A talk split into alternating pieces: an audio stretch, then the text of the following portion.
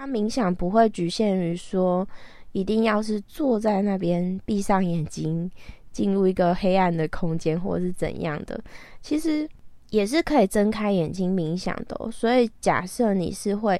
现阶段你是会排斥冥想或者是害怕冥想的人。其实你们可以先尝试一些比较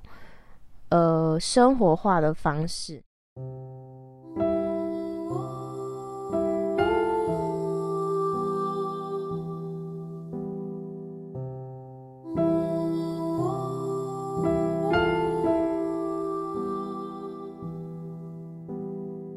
欢迎收听《星星上的光》神秘小屋。好久 不见，我好久又没有更新我的 podcast 了，呃，所以我想要先报告一下我的近况，就是我大概 一个半月前吧，我就是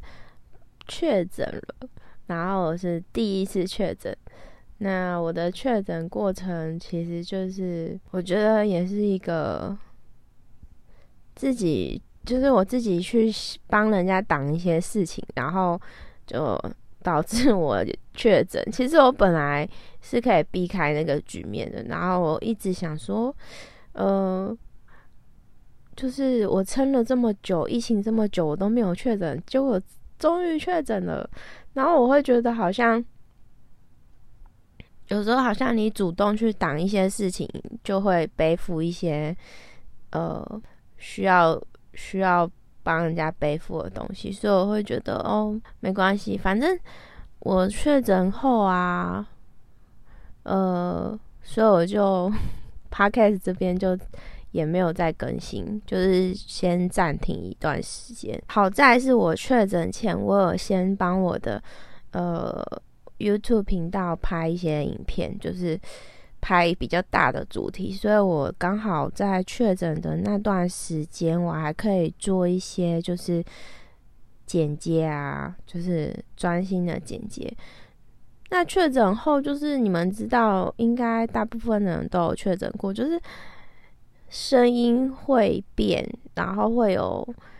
会有一些痰啊什么的，然后我会觉得我的声音一直没有回来，所以我也一直就没有去。更新这边，那我也想说，反正就当做专心的剪接那个 YouTube 影片的一个过程。反正我就想，我就觉得自己有一种天选之人被击落的感觉，就是撑了这么久没有确诊，竟然就确诊了。然后对于我们这样声音啊，算是现在我也算是靠声音要工作的人。那我会觉得这样好像就是一个很真的影响蛮大的，而且我还失去嗅觉，你们知道吗？就是我的确诊过程其实不会很不会到很难受，就是有的人不是会喉咙像刀割一样嘛，但我没有，我就是有发烧啊，然后低烧，然后。就是有鼻涕也有咳嗽，但是我的喉咙没有像人家有的人之前确诊会有喉咙像刀割一样的过程，我没有。反而我出现那种我身边的人没出现的症状，就是失去嗅觉。那我失去嗅觉对我来说其实影响超大的，就是呃，我本来就是蛮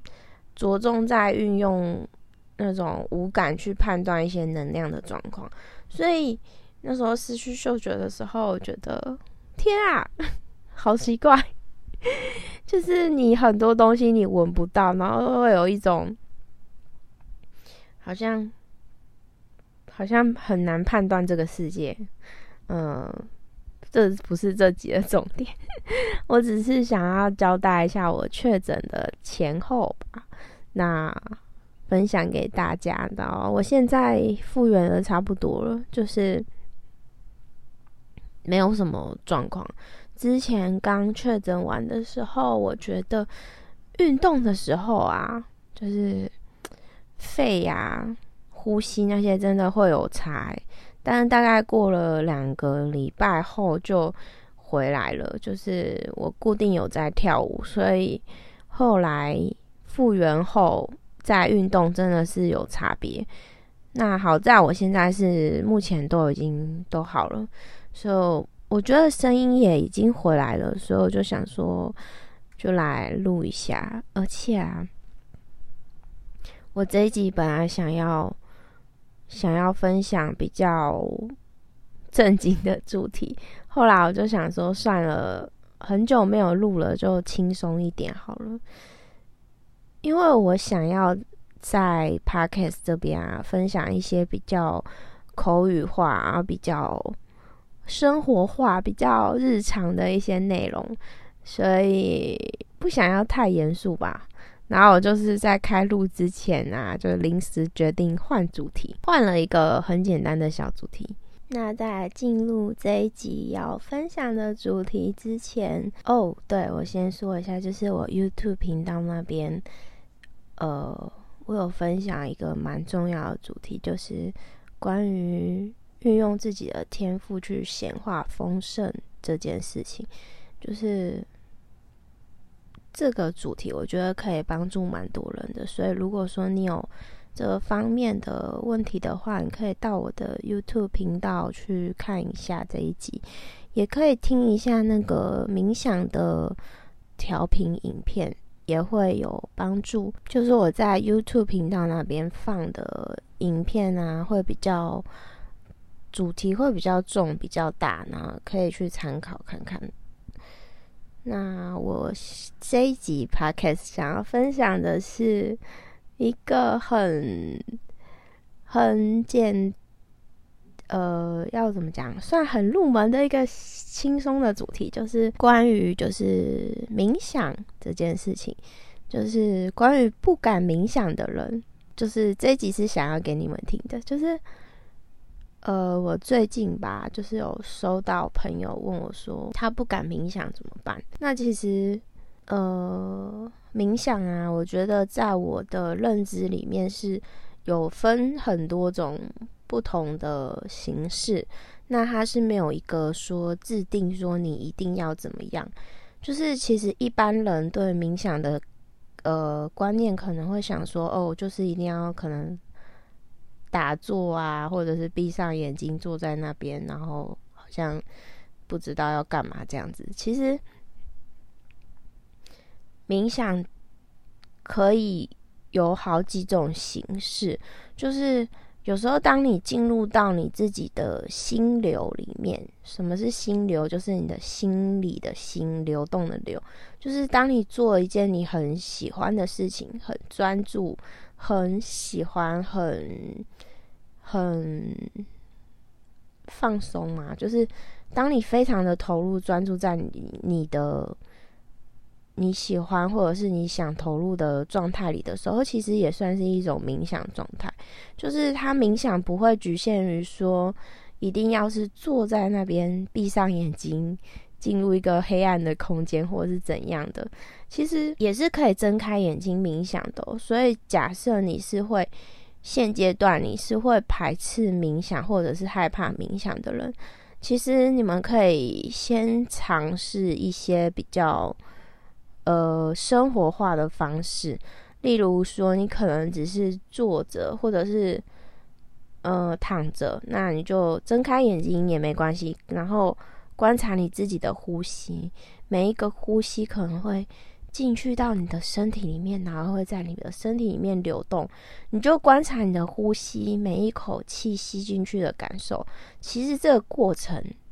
也是一种冥想。所以，假设你觉得你对冥想好奇，但是又害怕，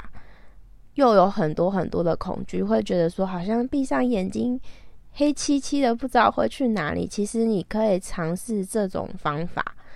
就是你就睁开眼睛呼吸，其实也 OK。那不然就是我刚刚讲的，就是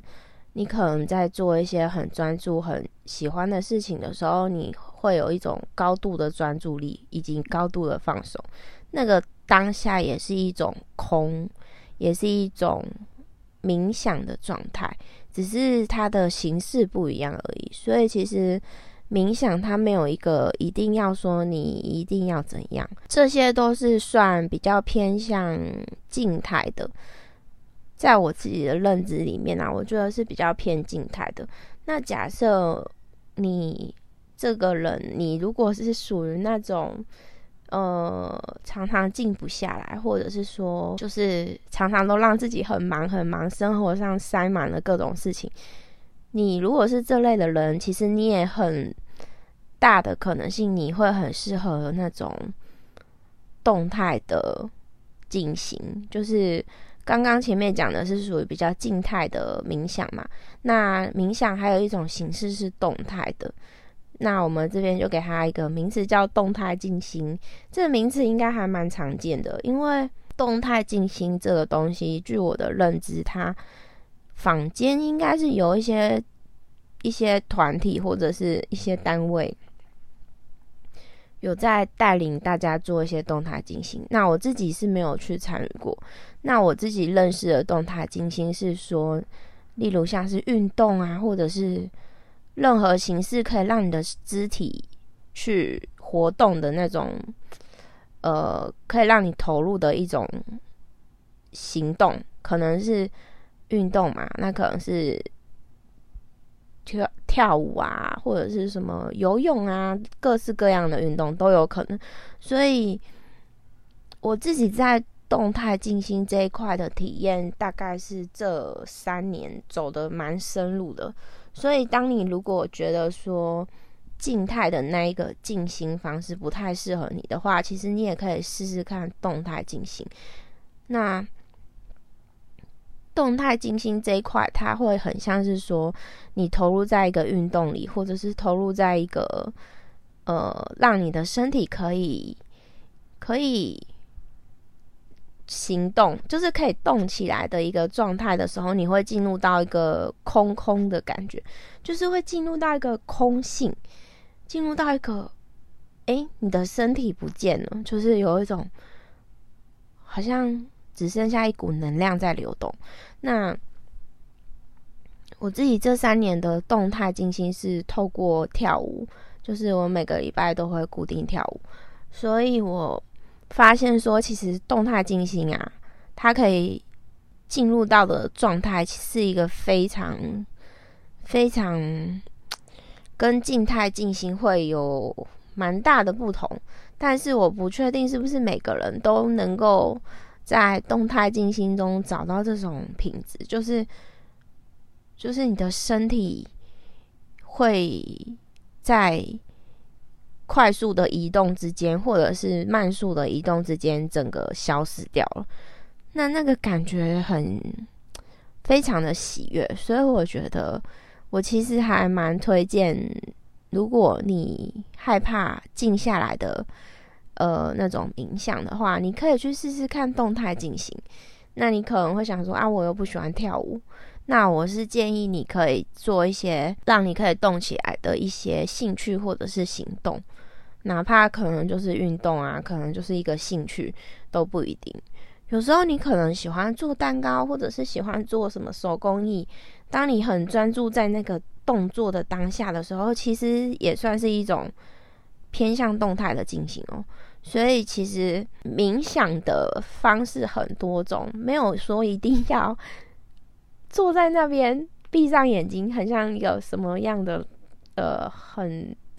就是没有一个没有一个一定要怎样。有有时候就是你能不能找到最适合你的方式，你能不能找到一个让你自己能够从繁杂的生活中平静下来的一个方式，像。有些人可能工作上很忙碌，他可能下班就只想要打电动。那他在打电动的当下，虽然他也是在投入在一个动作中，那其实他因为他那个正在投入在那个动作中的那种状态，可以去捕捉住他的脑袋会一直过度运转的状态，所以有时候。需要透过动态的活动来让自己静下来的这类人呢，反而会是更需要一个高强度的进行的形式。所以，如果说你真的很排斥静态的进行，你就去尝试做一些动态的事情，让自己静下来。那我自己观察那种上班很忙，下班就是一直打电动那类的人，他们他们在工作上是非常的杰出哦，但是他们下班就是废到一个不行，可能就是打电动，疯狂打电动。那这对他们来说，其实打电动就是一种非常的舒压的东西。所以我不是叫你们大家都去打电动，就是，嗯，你要找到那一件事情，让你在做的时候，你能够非常非常的放松，但是那件事情又不会让你过度的成瘾到说你整天都在做那件事情。你必须去观察你自己，说，哎，我在做某些事情的时候。我自己感觉到舒不舒服，你的身体心里舒不舒服，这样你就比较容易去发现说，哎，我适合做什么样的呃动态的事情来让自己静下来。我知道可能有些人会比较难理解，说什么是在动态的事情中静下来。我会想要讲具体一点，如果我可以的话，就像我刚刚说的，就是。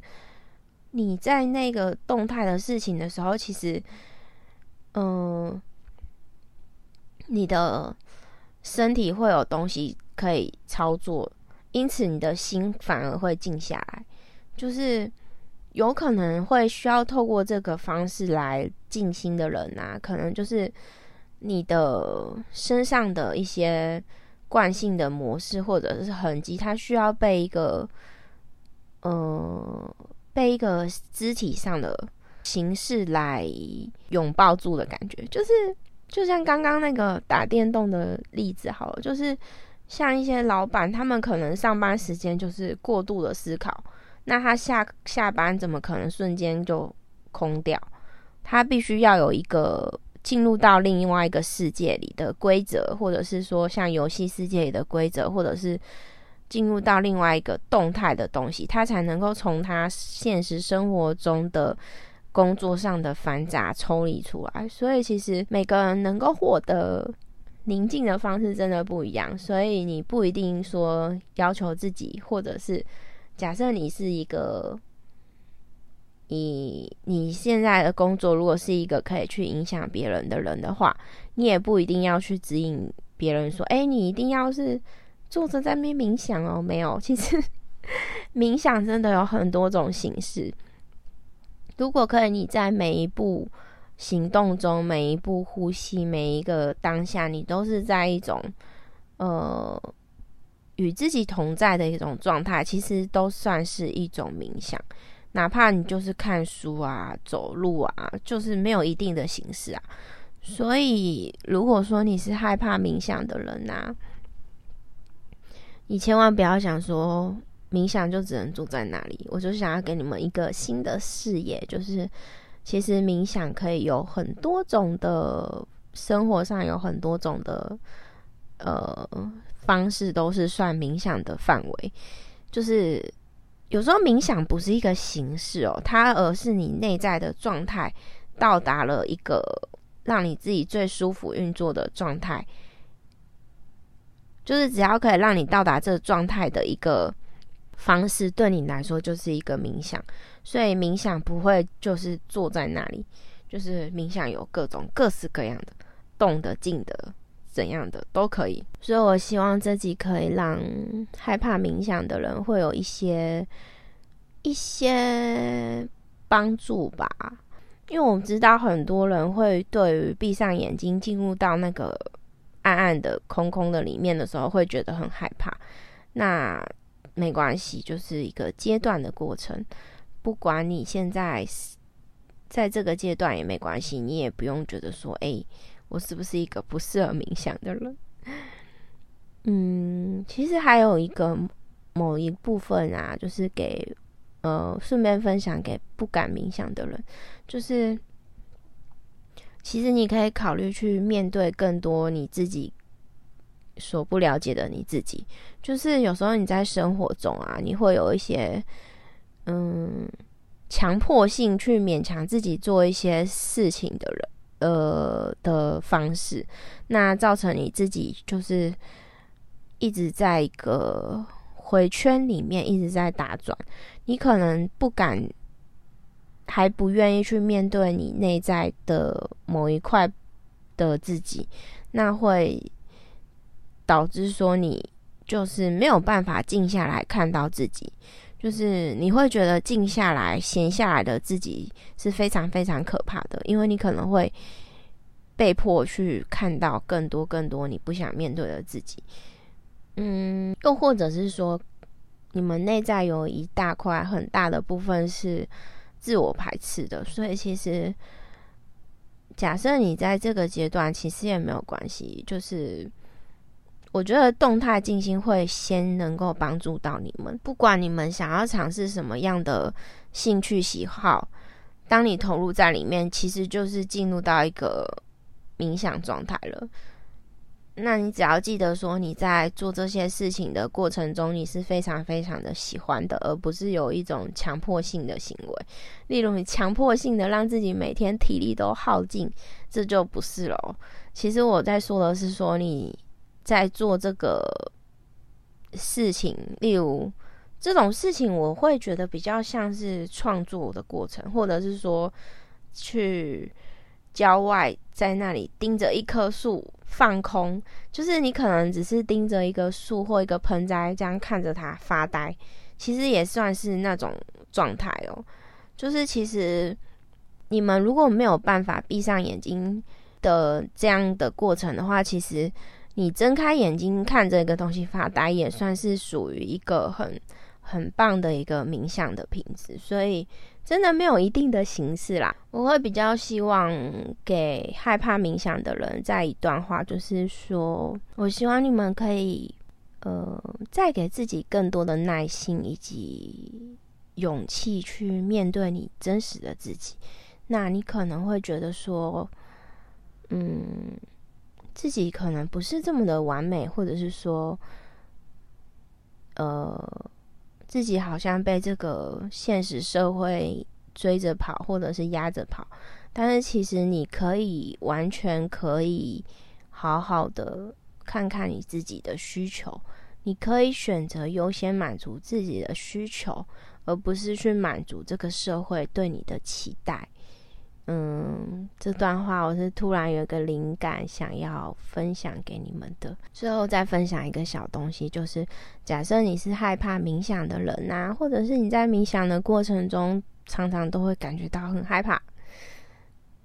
假设你是想尝试静心式、静心式的冥想，就是静态式的的话，然后你在那过程中有时候会觉得有点害怕的时候。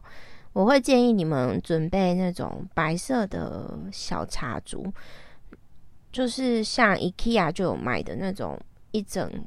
好像一百个吧，才一九九还二九九，忘记了。就是白色小茶烛，你可以点上它，就会让你就会守护你的能量场，或者是说，就是你选择冥想的时间，尽量会是在白天。假设你会害怕的话，就是每个人的状态不一样。这个是另外分享给一些，就是你愿意尝试静态的冥想，但是你又会害怕的人的一个小小的资讯吧。就是白色的蜡烛可以守护你的能量场。嗯，这算是蛮简单的小资讯，就是也不是什么很难的，所以我会希望这集的分享啊，可以帮助。一些就是害怕冥想的人有一些新的认知，以及希望你们对冥想不要有一个错误的认知，说哎，冥想一定要怎样怎样怎样。没有，像我自己现在就也没有，也没有常常坐在那里可能冥想。没有，我现在都是从生活中，或者是说在我跳舞的时候，会去感受到那种极静的感觉。嗯，这比较难去形容。就是当你那件事情你能够投入到一个空，让你空掉的话，其实那就是一个非常棒的冥想状态了。那另外我还想要分享一个小小的提醒，就是说，如果你在冥想的时候啊，你有一种追求，或者是说对于某些你未知的力量，你有一种过度追求或渴求的时候，我会比较建议你会先缓下来，因为当你在这个过程中，如果做出一些，嗯。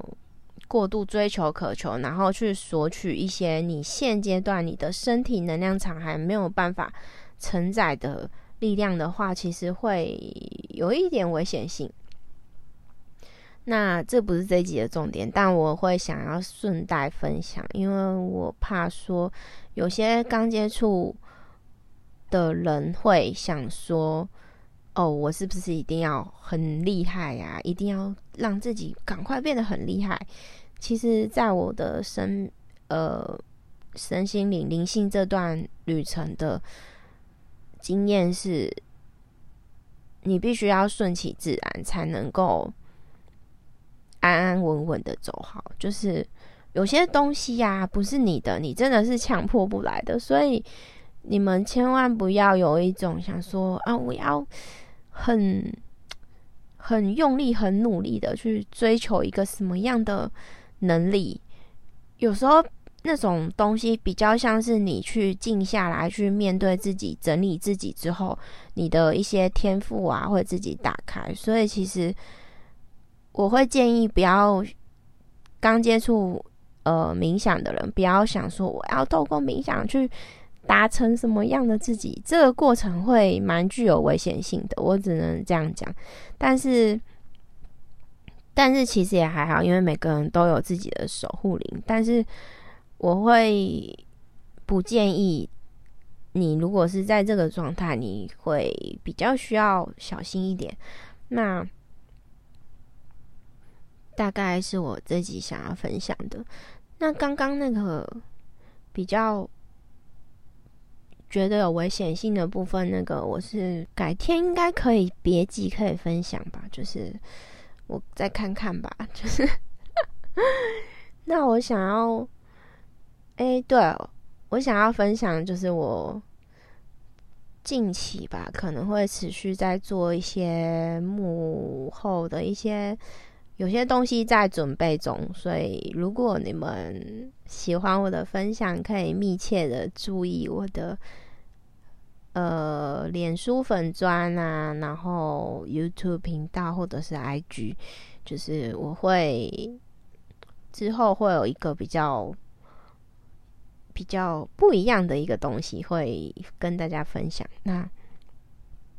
就敬请期待。那如果喜欢我的分享，可以到我各个平台去逛逛、走走、看看。那你们的每一个。爱心或者是按赞都可以帮助我的节目增加触及率哦。好啦，嗯，这集差不多就这样子。我想要轻松的闲聊的方式来分享这集的资讯，希望这一集的分享对你们有帮助。那也希望在每一个过程的你们呐，都可以得到一份。支持，或者是透过我的声音得到一些力量。最后祝福大家一切都好，我们下次见啦，拜拜。